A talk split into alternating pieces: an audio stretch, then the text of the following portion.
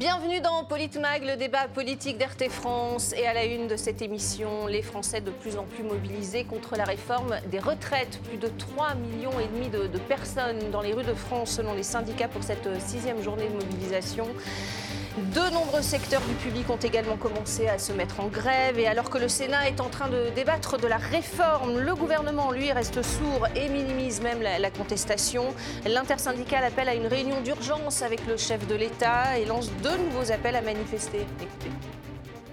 La suite, c'est une partie le gouvernement et le président de la République qui a euh, une partie de la suite entre les mains. C'est est-ce qu'il peut rester sourd à euh, un monde du travail qui se mobilise aussi facilement que les mobilisations d'aujourd'hui et de celles qui ont précédé? La réponse est non. Il ne peut pas rester sourd. Est-ce qu'on peut faire une réforme du, travail La retraite, c'est une réforme du travail d'une certaine manière, sans qu'on tenir compte des réalités du travail. La réponse est non. Dans tout conflit, euh, il y a euh, au moins un signe d'ouverture pour euh, essayer de discuter. Or, là, il n'y a même pas un conseiller qui a appelé qui, que ce soit, en tout cas pas nous, pour dire voilà, euh, qu'est-ce qu'on fait, comment, comment on peut discuter. rien du tout. On a l'impression qu'il n'y a qu'à l'Elysée, dans les ministères, qu'ils euh, considèrent qu'il ne se passe rien dans le pays. C'est grave, je pense. Et pour en parler avec nous ce soir sur le plateau de Politmag, Alexis Poulain, euh, qui est cofondateur de la publication Le Monde Moderne. Bonsoir. Bonsoir. Alexis Poulain. Face à vous, François Coq, essayiste et, analyste politique. Bonsoir François. Bonsoir Magali, bonsoir. Merci à tous les deux d'être euh, sur ce plateau. Ce soir, on va parler de cette euh, sixième journée de mobilisation contre les retraites. Plus de 3,5 millions et demi de personnes, hein, quand même, selon les syndicats. Ça a été une journée réussie, selon vous, Alexis? Oui, euh, du point de vue syndical, je pense que c'était une journée réussie. C'est un million de plus que en- le 31 janvier. Euh, c'est des secteurs qui étaient massivement en grève, dans l'éducation, mais aussi euh, les transports. Euh, c'est une intersyndicale qui tient bon, euh, Ouais. qui interpelle Emmanuel Macron, qui juge que son silence, d'ailleurs, euh, est antidémocratique et pose des questions sur la volonté de silence d'un président qui pourtant a une logorée quand même assez importante et prend la parole sur à peu près tous les sujets, hein, euh, que ce soit le préservatif gratuit, euh, le salon de l'agriculture, enfin on l'entend partout et Mm. surtout, sauf euh, sur le sujet des retraites lors des journées de mobilisation. Et on se demande où il est d'ailleurs. Ah bah, il- on ne savait pas où il était. euh, alors, il était sans doute en Afrique. Il avait encore un déjeuner avec un chef d'État africain avant de rentrer en France. Et aujourd'hui, donc le mercredi, le lendemain de, de grande mobilisation, il fait diversion. Alors, c'est la journée internationale du droit des femmes. Donc, il avait prévu de rendre hommage à Gisèle Halimi. Même si euh, le fils de Gisèle Halimi euh, se désolidarise de cet Mm. hommage, tout comme l'association euh, qui, qui, qui pense que c'est une, une récupération qui tombe très mal d'ailleurs. Ouais, on, on va donc- parler. Il va aussi donner des Légions d'honneur aussi. Et la. Légion d'honneur à Agnès Buzyn, Voilà, etc. Donc, non, mais c'est un petit monde préservé. Pour les syndicats, c'est important parce que ça montre que le front syndical tient bon, Mm. que la mobilisation tient bon, et surtout l'opinion publique qui reste massivement euh, braquée et contre cette réforme des retraites et qui ne changera pas, peu importe euh, les manigances et les manipulations du gouvernement. Ouais, mais le gouvernement qui minimise. François Coq, euh, comment est-ce que vous avez vécu, vous, cette sixième journée de mobilisation? C'est un moment important parce que, pour le coup, on peut désormais dire que le niveau de mobilisation est historique. Mm. Jusqu'à présent, euh, la mobilisation était au niveau de ce qu'on avait pu connaître par le passé, euh, au niveau, par exemple, de, de 2019 contre la réforme des retraites, au niveau de 2003 déjà contre la réforme des retraites, ou, ou de 1995. Mais il restait un moment qui était le moment de la grande confrontation de ces 30 dernières années dans notre pays, qui était le moment de 2010, euh, avec euh, la, la réforme, le passage de l'âge légal de 60 à 62 ans, sous le quinquennat de M. Sarkozy. Et à l'époque, c'était M. Fillon qui était Premier ministre et M. Woerth qui était euh, ministre de, de l'économie et des finances. Et donc, euh, là, on, on avait eu des mobilisations extrêmement puissantes avec euh, des étiages qui sont ceux qu'on a retrouvés hier, c'est-à-dire 3,5 millions et demi de personnes dans la rue, quand bien même le gouvernement minore ça, mais la minoration qui est celle du gouvernement hier était, euh, la même euh, en, en 2010. Donc on est au niveau de 2010, ce qui était la plus forte mobilisation populaire de ces 30 ou 40 dernières années. Donc ça, ça donne à voir un, seuil important et comme vient de le dire Alexis Poulain, euh, une mobilisation qui touche l'ensemble de la société. Par contre, il ne faut pas perdre de vue qu'en 2010, c'est le moment du grand chambardement et c'est le moment où le passage en force est assumé par le pouvoir et par la monarchie présidentielle. À l'époque, M. Sarkozy avait fait le choix de s'asseoir sur cette mobilisation et de passer, euh, de passer en force. Ce qui veut donc dire que, quel que soit le niveau qu'on a pu connaître euh, hier, M. Macron est peut-être en capacité de s'asseoir. En tout cas, la partie n'est pas jouée parce qu'il y a eu un franchissement de seuil euh, hier. Et là où les choses vont se jouer, c'est sur la capacité à bloquer l'appareil productif Mm. du pays. C'est ça l'enjeu aujourd'hui. Et à durer aussi en termes de mobilisation, deux nouvelles mobilisations euh, appelées, hein, Alexis Poulain, euh, dont l'une euh, le samedi pour que les personnes qui travaillent puissent aussi aller manifester. Euh, en tout cas, la cote de popularité d'Emmanuel Macron est, est de plus en plus mauvaise. 64% des sondés jugent son action de façon négative. On va le voir dans ce sondage. 7 points de, de moins chez les sympathisants LR, c'est quand même pas rien. Euh, 9 points de moins chez ceux de Renaissance, 10%, 10 points de moins chez les cadres. Euh, Emmanuel Macron, qui néanmoins tient bon. Sa dernière déclaration, c'était lors du Salon de l'agriculture, justement sur les retraites. Euh, il maintient sa réforme. Écoutez le, le chef de l'État. Moi, j'ai croisé beaucoup de gens aujourd'hui dans le salon qui m'ont dit Tenez bon, nous on a besoin de la retraite. Et qui aujourd'hui soutiennent une réforme qui consiste à mettre fin à des régimes spéciaux dans des métiers qui sont objectivement beaucoup moins pénibles et où il y a des congés payés et des jours fériés. Là où, pendant très longtemps, on a laissé une retraite agricole où vous avez des gens qui travaillent toute leur vie sans aucun arrêt quand on est dans l'élevage ou d'autres secteurs. Sais pas ce que c'est qu'un jour férié euh, ou un jour on s'arrête et qui avaient des retraites catastrophiques. Donc on l'entend, euh, Alexis Poulain, euh, malgré l'appel des syndicats à une réunion d'urgence, le chef de l'État, lui, maintient son cap. Oui, il maintient son raison, cap, mais c'est le double discours. Euh, lui, il est enferré. En plus, maintenant, il y a des enjeux d'ego, de, de légitimité du pouvoir, d'autorité, etc. Parce que cette réforme, elle est débattue au Sénat, elle a été dé- euh, débattue à l'Assemblée. Elle va en plus changer. Ce ne sera pas du tout la réforme initiale. Euh, au final, ça pourrait être un beaucoup de 49.3. concessions. Bien- Évidemment, Euh, il n'y a pas d'autre choix. Mais reste que 64 ans, ça passe mal, et que les syndicats sont unis sur le fait de dire que non, le recul à 64 ans est inacceptable. Donc c'est là le vrai problème. Lui, il s'enferre et s'entête et reste dans le déni, mais c'est pas la première fois et c'est pas uniquement sur ce sujet-là. Il est à peu près sur tous les sujets. Euh, la question, c'est jusqu'où il peut aller dans le double discours, puisque d'un côté c'est le déni et je ne bougerai pas d'un iota, et de l'autre c'est la porte est grande ouverte pour euh, discuter. Euh, comme d'habitude, c'est tout et son contraire.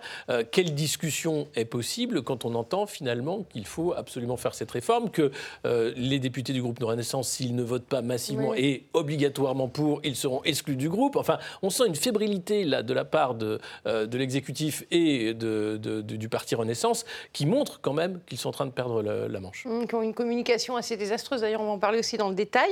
Euh, on va voir ce qu'en a dit Jean-Luc Mélenchon, qui était dans, dans le cortège hier à Marseille. Regardez.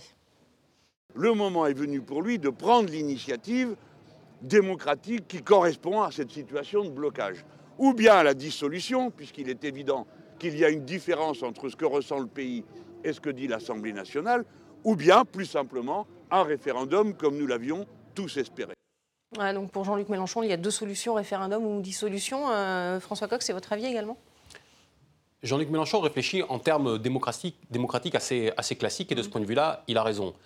On sait, il y a une enquête récente qui vient de le montrer, qu'au niveau des actifs, c'est-à-dire de ceux qui vont être concernés par cette réforme des retraites, il y en a plus de 9 sur 10 qui rejettent la réforme des retraites telle qu'elle est proposée par le gouvernement Borne et par M. Macron. À partir de là, on peut comprendre que cette réforme se fait contre ceux qui vont avoir à la vivre et surtout à la, à la subir. Il faut, elle n'est donc pas acceptable en l'état. Il faut chercher une porte de sortie. À partir du moment où la porte de sortie ne peut pas être trouvée au, au Parlement, qui rentre dans une confrontation de légitimité, c'est ce qu'exprime Alexis Poulain il y a un instant, entre la légitimité représentative et la souveraineté populaire, qui elle est par nature permanente et inaliénable, eh bien, il y a, il y a un souci qui se, qui se crée. Donc, il faut en sortir par le haut, euh, soit par le référendum, soit effectivement par la dissolution. Mais attention, ça, c'est la logique telle qu'elle devrait être. Est-ce que c'est la logique de M. Macron? Je ne crois pas. Que veut M. Macron? Il veut un symbole politique. Et donc, il va essayer d'aller au bout, de passer en force. Et je le dis, il est d'autant plus près d'y arriver que la butée qui a été fixée par la stratégie qui a été choisie, qui, qui- qui dit que la fin de l'examen parlementaire aura lieu le 26 mars, quoi qu'il arrive, Oui. il est d'autant plus près de cette butée que celle-ci se rapproche. Nous sommes maintenant à moins de trois semaines de la fin du calendrier tel qu'il est prévu et tel qu'il se, et tel qu'il se tiendra. Et donc, M. Macron doit être tenté, j'imagine, de, de- de serrer les rangs. D'ailleurs, c'est ce, que- c'est ce qui vient d'être évoqué avec les Oui. députés, euh, avec les députés oui, Renaissance ou avec d'autres. Il est tenté de serrer les rangs pour aller jusqu'au bout et pour obtenir ce symbole. Et on verra, une fois qu'il aura eu ce symbole, ce qu'il fera. Moi, je garde dans un coin de la tête le fait que M. Macron est ce genre de personne qui est prêt à aller contre le pays, à passer en force pour obtenir euh, sa réforme, et après euh, à, faire, à jouer grand seigneur et peut-être à avoir enfin la fenêtre de tir qu'il attend depuis si longtemps pour dissoudre. Pour la fameuse dissolution. Mais, mais s'il le fait, s'il passe en force, ça va être très compliqué pour lui de, de gouverner par la suite pour faire passer d'autres textes, non? Sauf dissolution, effectivement, Oui, parce qu'après, il, il se met en incapacité d'une certaine façon et dit, vous voyez, cet échec du second quinquennat n'est pas de mon fait. Euh, donc votez pour moi ou euh, mon, mon dauphin euh, en 2027. Donc c'est une manière habile de masquer tous les échecs. Une dette de 3 000 milliards euh, de- d'euros, une inflation galopante immaîtrisée hein, par les banques centrales qui savent vraiment plus quoi faire, euh, des, euh, des chiffres de l'emploi qui, même maquillés, euh, ne cachent mal un chômage de masse endémique. Donc tout ça permettra de dire, voilà, j'ai j'ai voulu faire des choses, mais les Français m'en ont empêché. Et voilà. Ouais. Donc c'est tout à fait possible. Tout est- je trouve que le moment politique est extrêmement ouvert. Euh, et il y a des partis qui vont tirer mieux euh, le- leur marron du feu. Je pense qu'en ce moment, les républicains doivent se poser beaucoup de questions sur euh, leur stratégie politique. Ouais, c'est compliqué pour eux. Euh, on va en parler aussi, mais euh, pa- auparavant, ce sondage, 56% des, euh, des Français sont pour des grèves reconductibles, des grèves, on, on l'a dit, hein, surtout dans, dans le public. Est-ce que les mobilisations vont, vont s'inscrire dans la durée? Écoutez ce qu'en dit euh, ce représentant de la, de la CGT Mine Énergie. La fédération promet une semaine noire dans l'énergie. Il y aura de nombreuses actions, il y aura des coupures ciblées, il y aura des blocages, il y aura des occupations de sites. On poursuivra aussi les robins de bois de l'énergie pour euh, les gratuités notamment. Donc euh, nous avons décidé, vous euh, comprenez dans mes propos, de repeindre les lignes rouges. Donc pour nous, il est très clair, à partir de lundi, c'est la grève reconductible jusqu'au retrait de la réforme et donc jusqu'à la gagne. Jusqu'à la gagne, est-ce que c'est jouable, François Coq, selon vous? Nous verrons. Il reste, euh, je le disais, deux Trois semaines pour l'examen du texte euh, au, au Parlement. Il y a un moment important qui va être à la commission Oui. mixte paritaire les 15, euh, 15 ou 16, euh, 15 15 ou 16 mars. Donc il y a des points d'étape aussi qui sont faits parce qu'il y a une grève reconductible et en même temps il y a des temps forts qui sont déjà euh, appelés par les, centrales, par les centrales syndicales. Moi, on ne m'enlèvera pas de l'idée que peut-être que la carte de la grève reconductible et du blocage de l'appareil productif qui devait être joué est jouée un petit peu tard. Elle aurait peut-être pu être jouée au moment où le système était en tension et en fragilité. Quand le système était-il en tension et en fragilité? Au moment où, on a, où le texte était à l'Assemblée nationale, pas au Sénat, pas en commission mixte paritaire, au moment où il était à l'Assemblée nationale. Pourquoi? J'évoquais tout à l'heure la monarchie présidentielle telle que nous la connaissons depuis des années. La monarchie présidentielle, qui permet tous les passages en force, soyons clairs, dans ce pays, est aujourd'hui teintée de démocratie minoritaire. M. Macron et Mme Borne ne sont pas majoritaires euh, au, au Parlement. Ils ont une majorité relative, mais qu'est-ce qu'une majorité relative? Sinon une minorité Donc ils ne pouvaient pas faire passer leur texte euh, à l'Assemblée nationale, sauf à, à monnayer des accords. Après, Mais- il y avait les vacances, c'était compliqué de. oui, c'était compliqué, mais enfin, on sentait bien qu'il y avait des députés LR, et y compris des députés Renaissance, qui étaient très hésitants à l'époque. Et ils le sont peut-être un petit peu moins aujourd'hui. Il y en a moins apparemment aujourd'hui, parce qu'ils sentent justement que la butée est dans euh, 15 jours, alors qu'à l'époque, ils avaient l'impression que c'était un horizon qui, qui aurait été quasiment inaccessible si le débordement populaire qu'on a constaté dès le 19 janvier avait été organisé et orchestré derrière, à la fois par les organisations et les centrales syndicales, mais aussi par les organisations politiques. À la place de ça, on a eu des journées saute-mouton qui nous amènent à l'endroit où nous en sommes aujourd'hui. Est-ce que la stratégie qui est aujourd'hui pratiquée euh, peut fonctionner? Peut-être, je demande euh, à voir, mais peut-être aurait-elle mérité d'être euh, d'être mise en place un petit peu plus tôt aussi. C'est votre avis, Alexis? C'est un peu tard aussi pour euh, commencer ces blocages? Mais tout, tout a été tard, hein, de toute façon, dans la mobilisation, dans la façon dont, dont les syndicats ont mis le temps de faire le- le- le- l'intersyndical. C'est vrai que par rapport à 95, où Ouais. tout avait démarré bien en amont, euh, on a l'impression qu'il y a un temps de retard de la part des, des- des centrales syndicales. Euh, et ça va jouer, évidemment, puisque le texte a le temps d'être discuté, ce qui fait que d'un côté, vous avez eu la stratégie de, de la représentation des, des insoumis de bordéliser l'Assemblée d'une certaine façon, d'empêcher le, le vote pour justement que la mobilisation tienne, euh, parce qu'il y avait ce temps de retard de la mobilisation. Et, euh, et je trouve que euh, aujourd'hui, peut-être que les choses vont, vont se rattraper. On voit bien que ça, ça s'accélère. Il y a aussi, et, et je pense là où c'est peut-être malin d'avoir décalé, c'est le soutien de l'opinion publique. Il faut voir Oui, que, derrière, vacances- massivement, voilà, les Voilà. vacances sont passées. C'était Les empêcher de partir aurait été impopulaire. Donc là, il n'y a pas eu cet empêchement de, de vacances, on va dire. Mais uh, en revanche, les syndicats gardent le soutien majoritaire de l'opinion publique Ouais, sur euh, le fait qu'il faut faire ces grèves et qu'il faut les soutenir. Mm. Euh, parce que l'exécutif va jouer la division, évidemment, va jouer le temps long, le fait que la grève coûte cher. Et puis ensuite, euh, on a déjà entendu, hein, sur tous les, les- les plateaux de radio et télé, c'est inadmissible de bloquer le pays, pensez aux Français qui Ouais, travaillent, le comment on discours peut des mainstream, de Voilà. dire que ça va être compliqué pour les Français, etc. Voilà, voilà. Ben, on, va les, on va les écouter, ces Français. Ils étaient dans la manifestation hier, on va voir ce qu'ils en pensent de, de cette mobilisation. Regardez.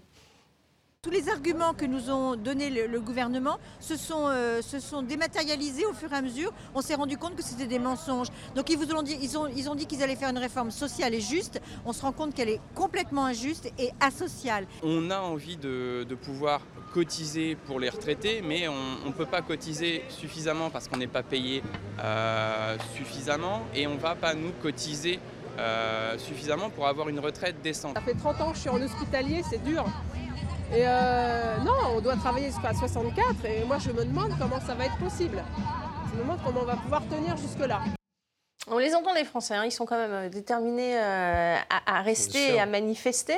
Alors, euh, effectivement, il va y avoir peut-être après la question de la hausse des salaires, hein, qui fera euh, peut-être euh, l'objet d'au- d'autres contestations sociales.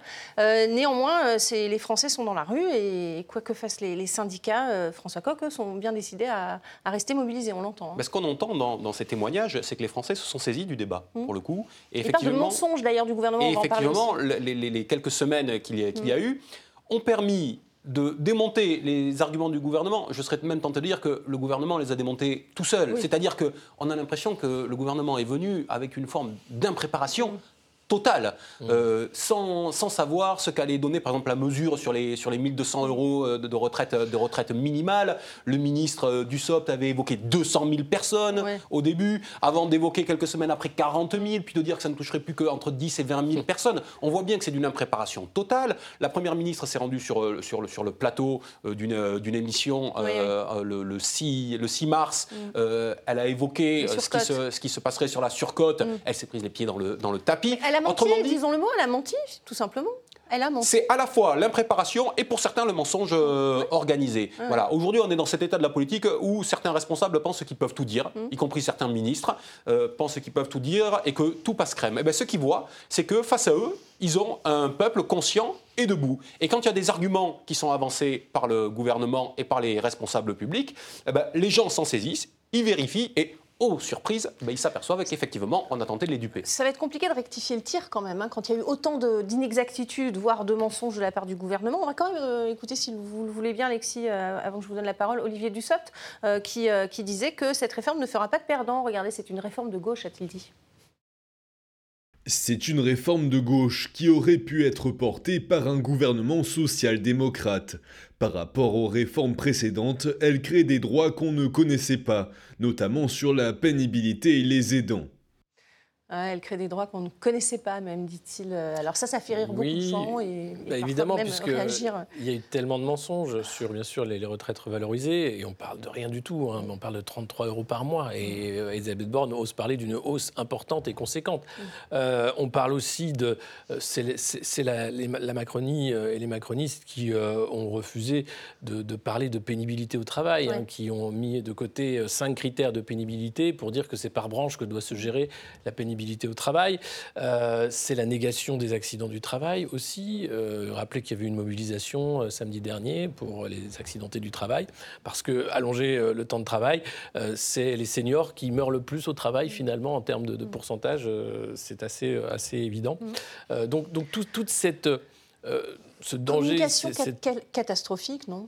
Oui, mais on est habitué à leur communication de, que mensonges et de manipulations. C'est dit qu'il y a une, C'est de l'amateurisme C'est Non, pas ça suffisamment préparé non, ça dit qu'il y a un jeu même- foutisme et qu'ils pensent que, vu que tout est jusqu'à présent, tout à peu près est passé, d'une certaine façon, du quoi qu'il en coûte, en passant par le pass vaccinal, enfin, Mm. ils ont réussi à tout faire passer avec des bobards et des, de l'à peu près. Donc cette fois-ci, pourquoi, pourquoi ça passerait pas Mm. Bah là, ça passe plus après. mais c'est bien toute la question. Moi, je voudrais me faire Ouais. quand même la- la- l'avocat du diable, en l'occurrence. Monsieur Ouais. Dussopt dit cette réforme aurait pu être portée par euh, un La gouvernement social-démocrate. Je serais tenté de dire oui, en réalité. Mais parce parce que lui-même cette hein. réforme n'est jamais que la cette a- réforme n'est jamais que la fille de la réforme Touraine, Mhm. qui a été mise en place sous le quinquennat de Monsieur Hollande et qui a été pilotée à l'époque par un conseiller de de l'Élysée, qui était Monsieur, qui était monsieur Macron. C'était hein, l'allongement de la durée de, de cotisation. Et finalement, on est dans le prolongement de la, de la réforme Touraine. Donc, d'une certaine façon, Monsieur Dussopt n'a pas tout à fait tort Mais il dit qu'il y aura pas de dire qu'une certaine gauche, la gauche social-démocrate, qui s'est corrompue sur ces, sur, sur affaires,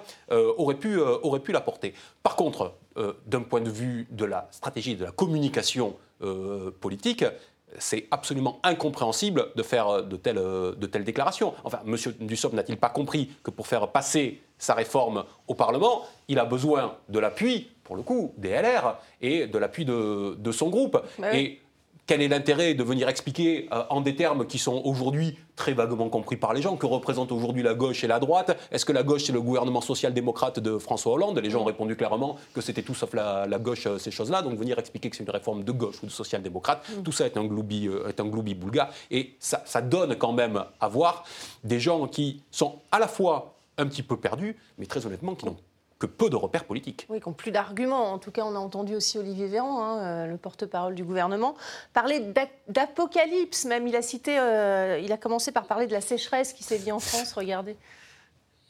L'absence de pluie depuis plus de 30 jours maintenant en France fait peser un risque extrêmement fort sur l'état de nos réserves en eau cet été. Mettre le pays à l'arrêt, c'est prendre le risque d'une catastrophe écologique, agricole, sanitaire, voire humaine, dans quelques mois. Alors que chaque seconde compte, le gouvernement a demandé au préfet de prendre dès à présent des mesures exceptionnelles, graduelles, temporaires, de limitation ou de suspension des usages de l'eau non prioritaires pour les particuliers et les professionnels. Mettre la France à l'arrêt, ce serait négliger la santé de nos enfants. En 15 ans, il est possible d'éradiquer le cancer du col de l'utérus grâce à la vaccination. En France, chaque année, les papillomavirus sont responsables de plus de 30 000 lésions précancéreuses du col de l'utérus et de plus de 6 000 nouveaux cas de cancer. Alors ça, c'est absolument délirant. hein, euh, Ah, mais on a l'impression que la machine bug, en fait. Il, il déroule les éléments de langage euh, les uns après les autres. Mettre la il France à l'arrêt, c'est la mort de la planète. hein. Ouais, oui, c'est les sauterelles qui arrivent, c'est les, les, les- les- les plaies d'Égypte, c'est euh, l'accident nucléaire, peut-être, euh, on ne sait pas. Enfin, c'est voilà, il aurait pu utiliser encore plus de, de- voilà de métaphores, Euh, mais on sent Il est que là quand il dit ça, franchement, parce que. non, il déroule des éléments de langage, mais quand même, mais c'est la force. pas dire ça. Mais c'est la, c'est la force de ce gouvernement et, et- et des, et des macronistes en général, c'est que les mots n'ont aucun sens. Ils peuvent dire tout et n'importe quoi, ça n'a aucun intérêt, puisque un mot ne veut rien dire. Mm. Euh, Olivier Véran, le passe vaccinal. Enfin, on peut revenir sur tout ce qu'il a dit. Il est porte-parole, c'est même l'évidence. Je ne sais pas qui en France aujourd'hui fait confiance à la parole de M. Véran. Je pense que personne, en réalité. Donc il peut dire n'importe quoi. C'est la beauté de, de- de son poste, en fait, de la place qu'il occupe. Et c'est le cas de, de beaucoup d'élus euh, euh, de la majorité, malheureusement. C'était écrit ou pas, selon vous, Mais euh, François Coq Ah oui, Parce que c'était- c'est ah oui, hein. lit des C'était écrit, mais par contre, ça, ça montre la différence qu'il y a entre ces gens-là et le commun des mortels. Quand chacun d'entre nous, pas simplement autour de cette table, hein, les gens qui sont derrière, euh, de- de- derrière l'écran, et chacun d'entre nous a vu cette vidéo, on a tous été vérifiés, on s'est dit, c'est une blague, en Ouais, fait. c'est un montage. C'est un montage. donc on a tous été vérifiés. Ah, et, et en fait, on s'est aperçu que c'était vrai. Mais Il pense vraiment qu'il y a mais gens Monsieur Véran, lui, quand il le dit, ça ne le choque pas en fait. Ouais, ouais. Voilà, il vit dans un, dans un monde, dans, dans un monde parallèle. Alors, qui est la tête, la tête d'œuf qui, dans un cabinet, a été écrire et chercher ses arguments? Qui est le ministre, porte-parole du gouvernement, qui est capable de réciter ça sans s'interroger sur le sens de ce qu'il euh, raconte? Oui, Hein, mais- Il y a un scénariste célèbre qui disait que ça ose tout, euh, bah, ça n'est bien la preuve. hein. Ouais, Non, mais c'est de toujours- l'art. C'est toujours le ressort de, de- de faire peur aux Français. Oui, toujours. La Toujours. politique de la peur. Mais il y a les le lockdown files qui sortent en Grande-Bretagne, euh, où là, le ministre de la Santé, l'équivalent d'Olivier Véran, Matt Hancock, euh, a, a utilisé la peur euh, avec ses conseillers pour manipuler l'opinion publique britannique, pour les pousser à une vaccination de masse, alors que lui-même ne savait avait pas s'il fallait le faire. Alors on se Mais- dit ça va marcher je- pour autre chose. Exactement. Et ces gens-là ont pris des habitudes avec les cabinets de conseil, avec, avec cette ingénierie sociale qui a permis ce moment de folie générale, d'hystérie générale. Et ils se disent pourquoi ne pas continuer? Et quand vous avez. Regardez, le Covid s'arrête, on commence à faire peur sur les coupures électriques. Attention, il va Oui. falloir sauver nos valeurs et se battre et donc moins chauffer. Donc Le fameux 19 degrés et pas euh. plus. Je, je baisse, j'éteins et je décale. On en parlait sur ce plateau. Ça, c'était déjà la peur. Là, on prépare déjà la peur de la sécheresse cet été. Oui. On va avoir euh, Je bâche, je décale, euh, version haut. Et là, on va toucher directement, tiens, et si on faisait la santé des enfants, pourquoi pas Et avec la réforme des retraites, eh bien, pourquoi pas, Le tiens. petit- Et- aussi le parce que M. Macron avait lancé une campagne, vu qu'il parle de tout sauf des retraites, euh, sur, sur la vaccination à l'école contre contre le, le papillomavirus. Donc ça. ça, s'enchaîne comme des perles, c'est des éléments de langage, ça ne veut rien dire, mais c'est pas grave puisque c'est devenu leur métier. Mm. Et je pense qu'il y a quelque chose de l'ordre de du spectacle, c'est la société du spectacle, c'est totalement la, la postmodernité. Ça ne veut plus rien dire, ça n'a aucun sens, mais il faut le faire. Ouais. Alors, on- on- il nous reste peu de temps. On va quand même euh, noter qu'il y a eu des coupures de courant euh, chez Olivier Dussopt dans sa ville natale, hein, euh, à Annonay. Euh, coupure évidemment ciblée, qui a ciblé également la permanence euh, euh, de Gérard Larcher, la permanence du Sénat. Donc, on, on sent bien que là, les, les syndicats euh, sont un peu revanchards, euh, François. Oui, bah, chacun. euh, à partir du. À partir à- non, non, guerre? non, Non. À partir, du, à partir du moment où le, où le gouvernement et M. Macron choisissent un terrain de lutte, et ce terrain de lutte, c'est celui du passage en force, Hmm. eh ben après, chacun, euh, Chacun joue fait- avec les outils dont il dispose. Euh, le blocage est l'inverse euh, du dialogue, a dit aujourd'hui aussi Olivier Véran pour clore la page. On va parler du Sénat dans, la deuxième partie de Politmac parce qu'il se passe aussi beaucoup de choses euh, là-bas. C'est la fin de cette première partie. Restez avec nous, évidemment, sur RT France. On se retrouve dans quelques petites minutes.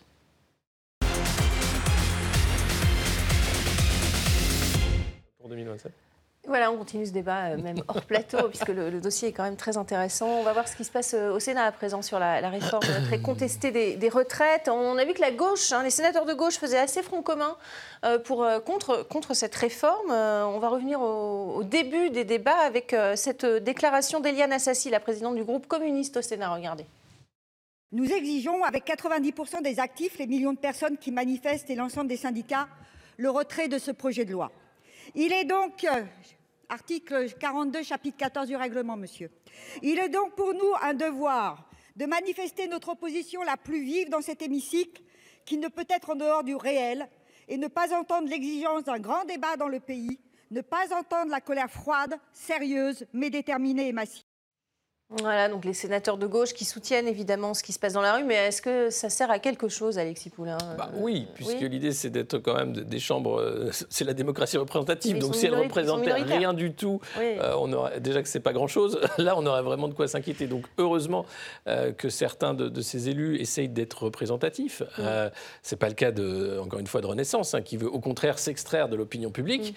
Euh, là, il n'est Mais même pas oui. question de l'opinion publique. Il est Les question sénateurs de- d'autant plus que les députés d'ailleurs. hein. et les sénateurs, oui, qui, qui montrent l'importance du Sénat que Emmanuel Macron voulait balayer d'un revers de main. Et attention, parce qu'après cette réforme des retraites, sur la table arrive la réforme des institutions.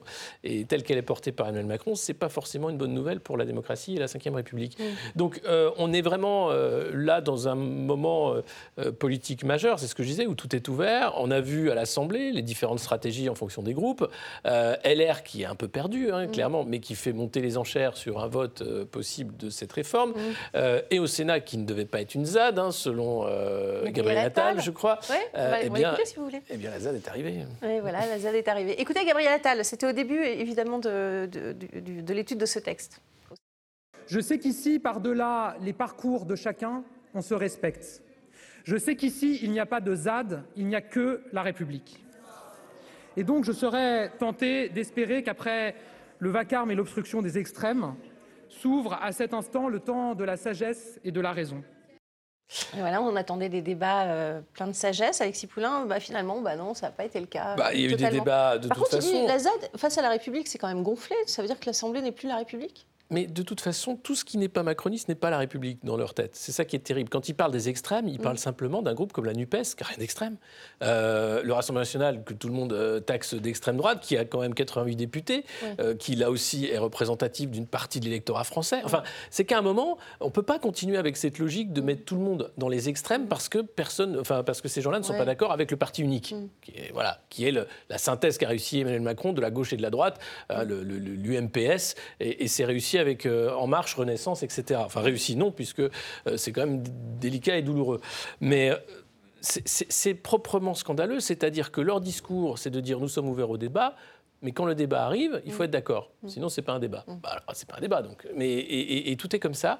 Et là, on voit au Sénat que évidemment ça discute. Alors attention, parce qu'au Sénat, euh, on voit aussi des portes qui s'ouvrent sur la retraite par capitalisation, par exemple, parce que un des plans évidemment de sortie de cette réforme des retraites qui va être saccagée par le débat, c'est de dire bon, on n'a pas fait ce qu'on voulait faire, donc on est obligé quand même, si on veut sauver le système, de rajouter le petit étage par capitalisation. Et là, BlackRock sera content. Il faut savoir que ce modèle-là, il est porté depuis le premier quinquennat d'Emmanuel Macron, depuis 2017, avec le, projet euh, France euh, plateforme France 2030, euh, qui était en gros un petit précis de la libéralisation et de la privatisation de tous les services publics.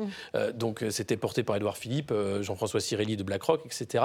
Depuis, rien n'a changé. Si vous regardez ce rapport qui date de 2018, il me mm. semble, euh, on voit que la feuille de route n'a pas changé. Elle a été un peu retardée par le Covid et les Gilets jaunes, mais ce que fait M. Macron euh, est tout à fait conforme à ce rapport qui, bah, qui, recommande de, privatiser globalement à peu près tout. Ouais. Qu'est-ce que vous en pensez, François Coq Les débats ont été sereins au Sénat. On a vu l'épisode d'hier soir hein, où les sénateurs ont voulu aussi faire un coup de force en utilisant l'article 38, c'est inédit depuis 2015, cet article 38, c'est pour passer outre euh, les, amendements de, l'opposition. Est-ce que vous pouvez nous expliquer? Bah, ce, que, ce, que je, ce, que, je, constate, et je repartirai de l'intervention de Mme, euh, de, Madame Assassi, c'est que on a quand même eu droit à un spectacle à l'Assemblée nationale qui n'a pas toujours été, mm. été, très glorieux pour mm. le temps euh, parlementaire et dans le cadre de ce qui devrait être un débat euh, raisonné. Mm. On a quand même eu l'impression qu'on rentrait dans une ère nouvelle de la politique qui était l'ère de la politique spectacle, de la politique réseaux sociaux, où on fait des capsules, où on, où on, fait des interventions pour que ce soit des capsules pour les mettre sur les réseaux sociaux et juste pour faire le, le buzz.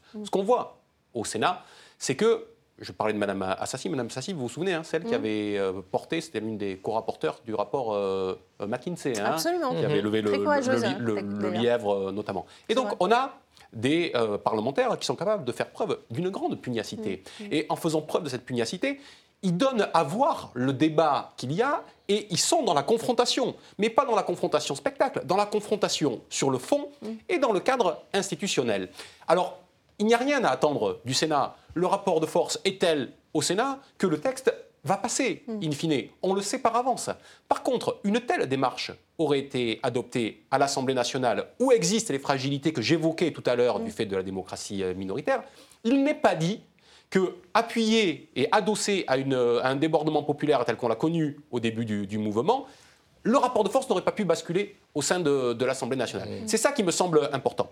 Le deuxième aspect que, vous évoquez, c'est qu'on voit bien que tous les artifices institutionnels de la Ve République, et même ceux qu'on n'avait pas l'habitude de voir, mm. sont déployés pour venir à la rescousse d'un texte dont personne ne veut et qu'on arrive à faire passer d'une certaine manière nulle part. Le débat dans un temps bloqué par un artifice qui est, un artifice qui est de le rajouter au projet de loi de finances de la sécurité sociale, le fait d'utiliser euh, euh, des, articles qui servent à euh, abréger les débats, à, faire, à mettre sous le tapis des amendements qui ont été déposés. Voilà, on voit bien là qu'il y a des pratiques institutionnelles qui sont certes prévu dans les institutions. Mmh. Mais, mais, dans ce cas-là, euh, soyons cohérents. Et euh, je fais partie de ceux qui dénoncent le fonctionnement de la Ve mmh. euh, République, qui pensent que celle-ci est vermoulue mmh. depuis le, le, début. Et le gouvernement aura beau jeu de dire Ah, ben oui, ces arguments existent. Eh bien, si ces arguments existent, c'est que notre fonctionnement institutionnel, notre structure institutionnelle elle-même, aujourd'hui,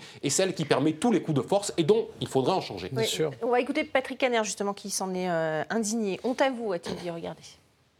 Honte à vous. Honte à vous. Vous vous êtes laissé bâillonner par le 47.1 de la Constitution et le gouvernement et vous voulez maintenant bâillonner votre opposition. C'est un scandale vous êtes d'accord, Alexis, dans, cette Ve République, il y a trop d'outils qui, permettent de passer outre finalement le débat démocratique que des outils pour passer outre le débat démocratique. Il y a trop de pouvoir au sein de l'exécutif. Mm. Quand vous voyez le nombre de nominations qui dépendent du président de la République, dans les organismes indépendants, pseudo-indépendants, quand vous voyez euh, euh, en plus la pratique d'Emmanuel Macron, extrêmement verticale du pouvoir, avec un gouvernement fantoche, euh, combien de ministres sont connus? Euh, combien de ministres réellement incarnent leur ministère mm, mm. Quasiment aucun, puisqu'il prend la parole sur tous les sujets, systématiquement.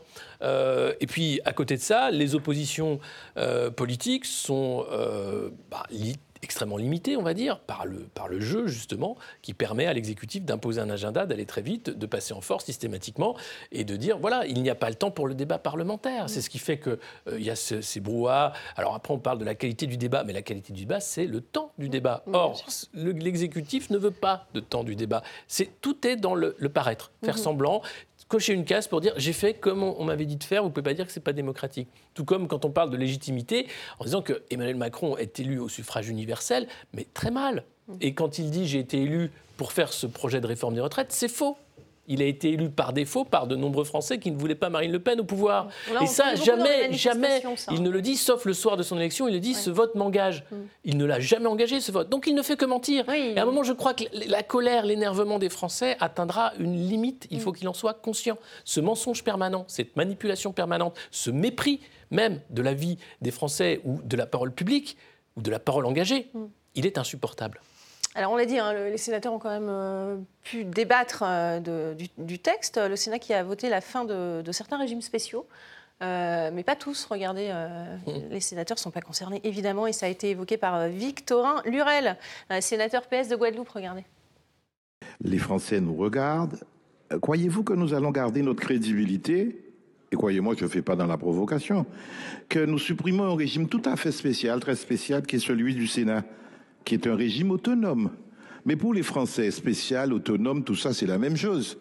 Comment allez-vous garder une crédibilité pour dire vous êtes des privilégiés, vous êtes des profiteurs, vous n'avez pas de critères de pénibilité d'ailleurs que l'on ne réintègre pas, les quatre et notamment l'exposition aux pesticides, les vibrations et que sais-je encore eh bien, que nous, notre travail est hyper pénible parce que nous travaillons la nuit, parce que nous avons un travail vraiment pénible et qu'il nous faut un régime autonome et très spécial.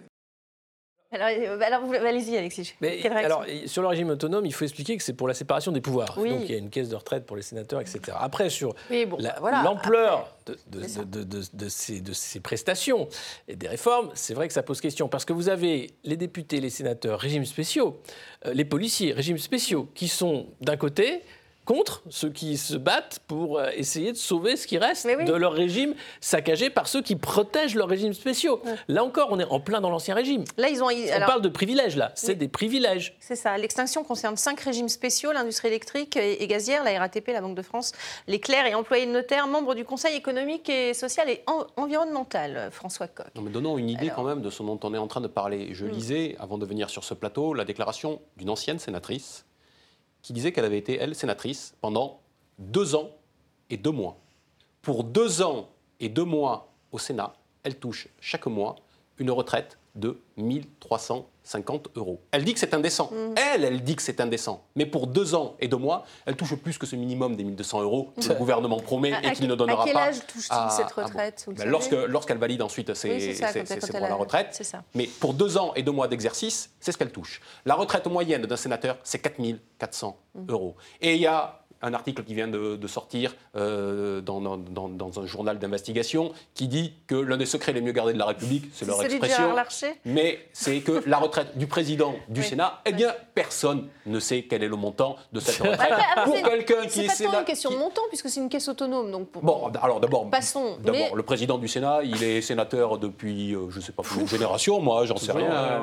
ça, ça, ça, remonte à, à Mathusalem, et sans doute est-il encore, désirait-il encore être élu pendant autant euh, d'années que, qu'il restera sur cette terre. Donc je ne sais pas combien il en touchera, mais enfin il y a quand même, il y a quand même un problème là-dedans. Bah Et puis il y a un problème, il y a quand même aussi un problème démocratique. On ne sait même pas comment ça se passe. En fait, on découvre les choses, on découvre tout ce qu'il y a sous le tapis et tout ce qu'ils prennent bien soin, surtout de cacher derrière les rideaux. Pourquoi, pourquoi d'ailleurs en, éteindre cinq et pas les autres? Il y, en a, il, y en a, une quinzaine, il me semble. Hein. Parce qu'ils vont y aller crescendo, euh, parce que ça, se verrait, parce que peut-être ça braquerait encore davantage l'opinion publique, mais, il faut bien se rendre compte. Encore plus parce que l'exemplarité n'est pas là. Mais il n'y a pas d'exemplarité. Enfin, ça se serait si les politiques étaient là pour montrer l'exemple, ça serait, on serait sans doute dans une autre société. Visiblement, Visiblement, c'est pas le cas. Et là, euh, il faut voir, euh, et c'est important de souligner aussi le régime spécial des policiers, parce que on peut, on peut comprendre les forces de l'ordre qui vont aller euh, rentrer dans le tas des manifestants en disant, mais voilà, vous êtes bien payés, vous défendez finalement votre régime spécial aussi.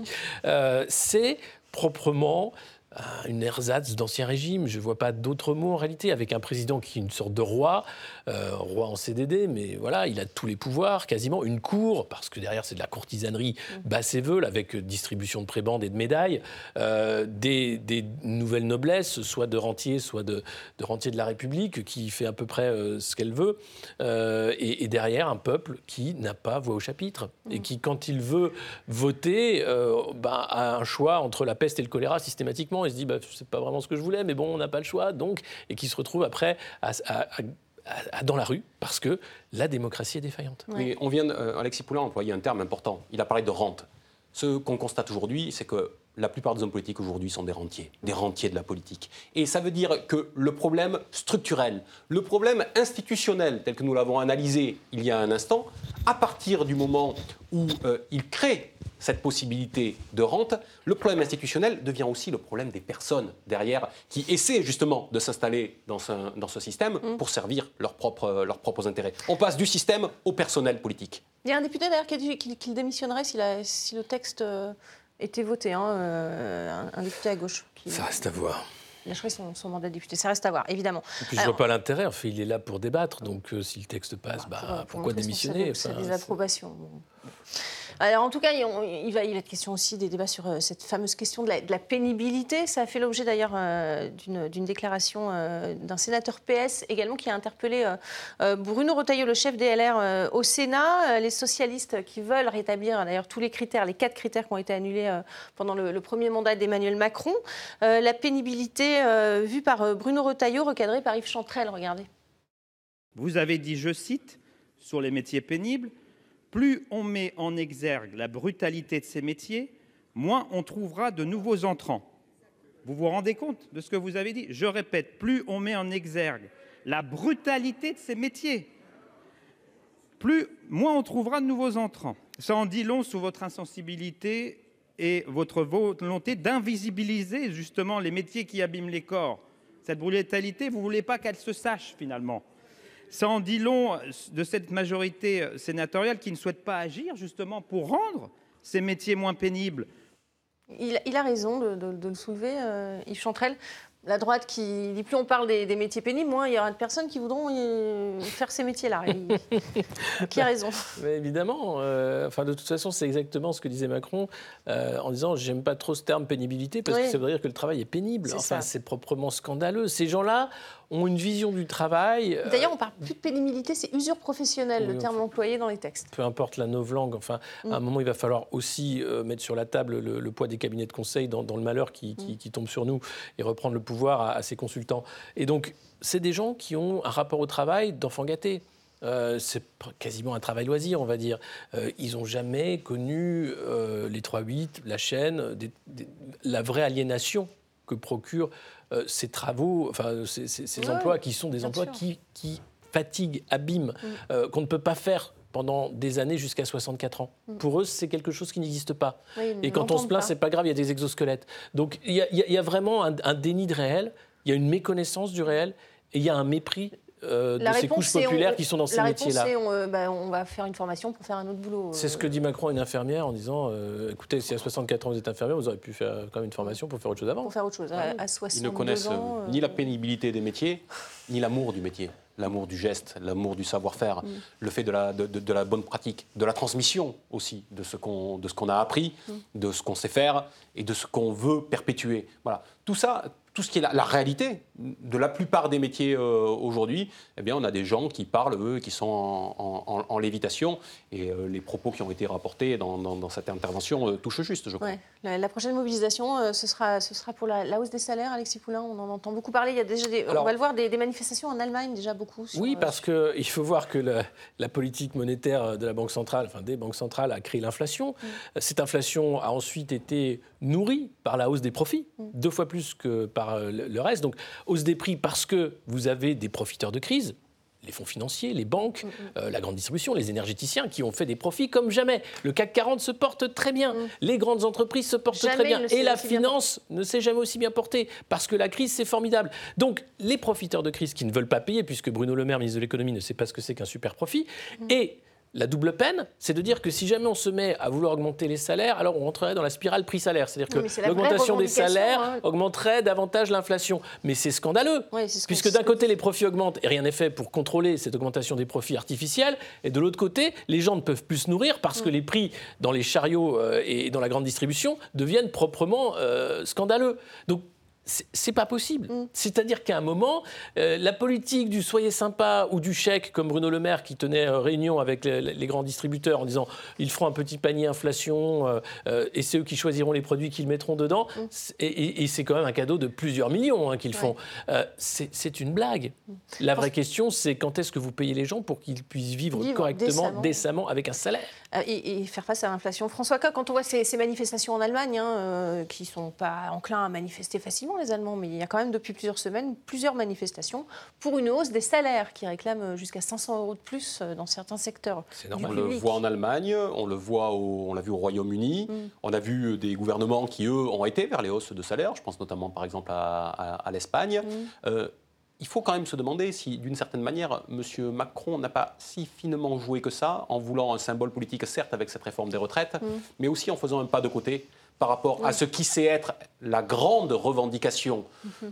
la plus large, qui a la plus large et la plus forte assise dans ce pays depuis des mois, qui est celle des revalorisations salariales et de pouvoir mener une vie digne par le fruit de son travail. Mm. Ça, on voit que depuis euh, l'automne, c'est ce qui est en train d'agréger depuis mm. de plus en plus. Et certains ont choisi d'aller sauter à la corde sur des sujets partiels. Et eh ben, peut-être que si on avait choisi ce sujet-là comme euh, euh, angle de confrontation avec le, gouvernement, peut-être qu'il aurait pu y avoir encore une mobilisation peut-être plus forte encore. Celle-ci est importante. Mm. Nous verrons où elle mènera. Mais je fais partie de ceux qui pensent que le, gros point de cristallisation, c'est celui-ci, parce que nous ne sommes pas sur un épiphénomène, parce que la question de l'inflation est une question qui existe depuis plus d'un an et demi mm. maintenant, qui a mm-hmm. commencé en 2021 à l'automne 2021, et dont on nous dit qu'elle devait connaître son pic au début de l'année 2023. Nous sommes déjà au mois de mars, et elle n'est pas prête non seulement de s'arrêter, mais en plus, elle est en train de glisser vers des secteurs de plus en plus sensibles, mm. notamment le panier euh, de, alimentaire, le, caddie que nous remplissons tous mm. au, supermarché.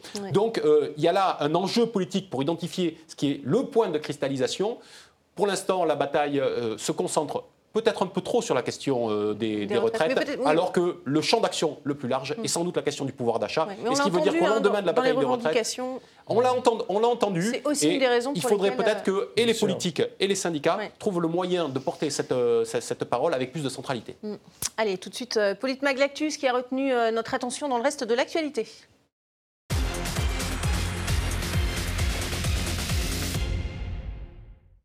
Et on commence par euh, le garde des Sceaux, Éric Dupont-Moretti, qui s'est excusé après avoir fait deux bras d'honneur, soi-disant, au patron des LR, euh, Olivier Marlex, euh, le patron des LR à l'Assemblée. Regardez. Je suis, je le dis à toute la représentation nationale, profondément affecté par ce moment que je suis amené à vivre. Je redis ici, avec beaucoup de force, que je n'ai pas voulu euh, viser le président Marlex. Mais si mon geste a été mal interprété, je lui présente mes excuses ainsi qu'à toute la représentation nationale. Euh, il s'est fait recadrer évidemment par la présidente de l'Assemblée, mais alors il n'est pas sanctionné contrairement à, non, c'est étonant. Au, député qui Parce que c'est un ministre et ah, que la présidente ne peut pas euh, sanctionner un ministre. Bon, ah, il ne peut pas tout faire, non, c'est proprement scandaleux. mais, mais...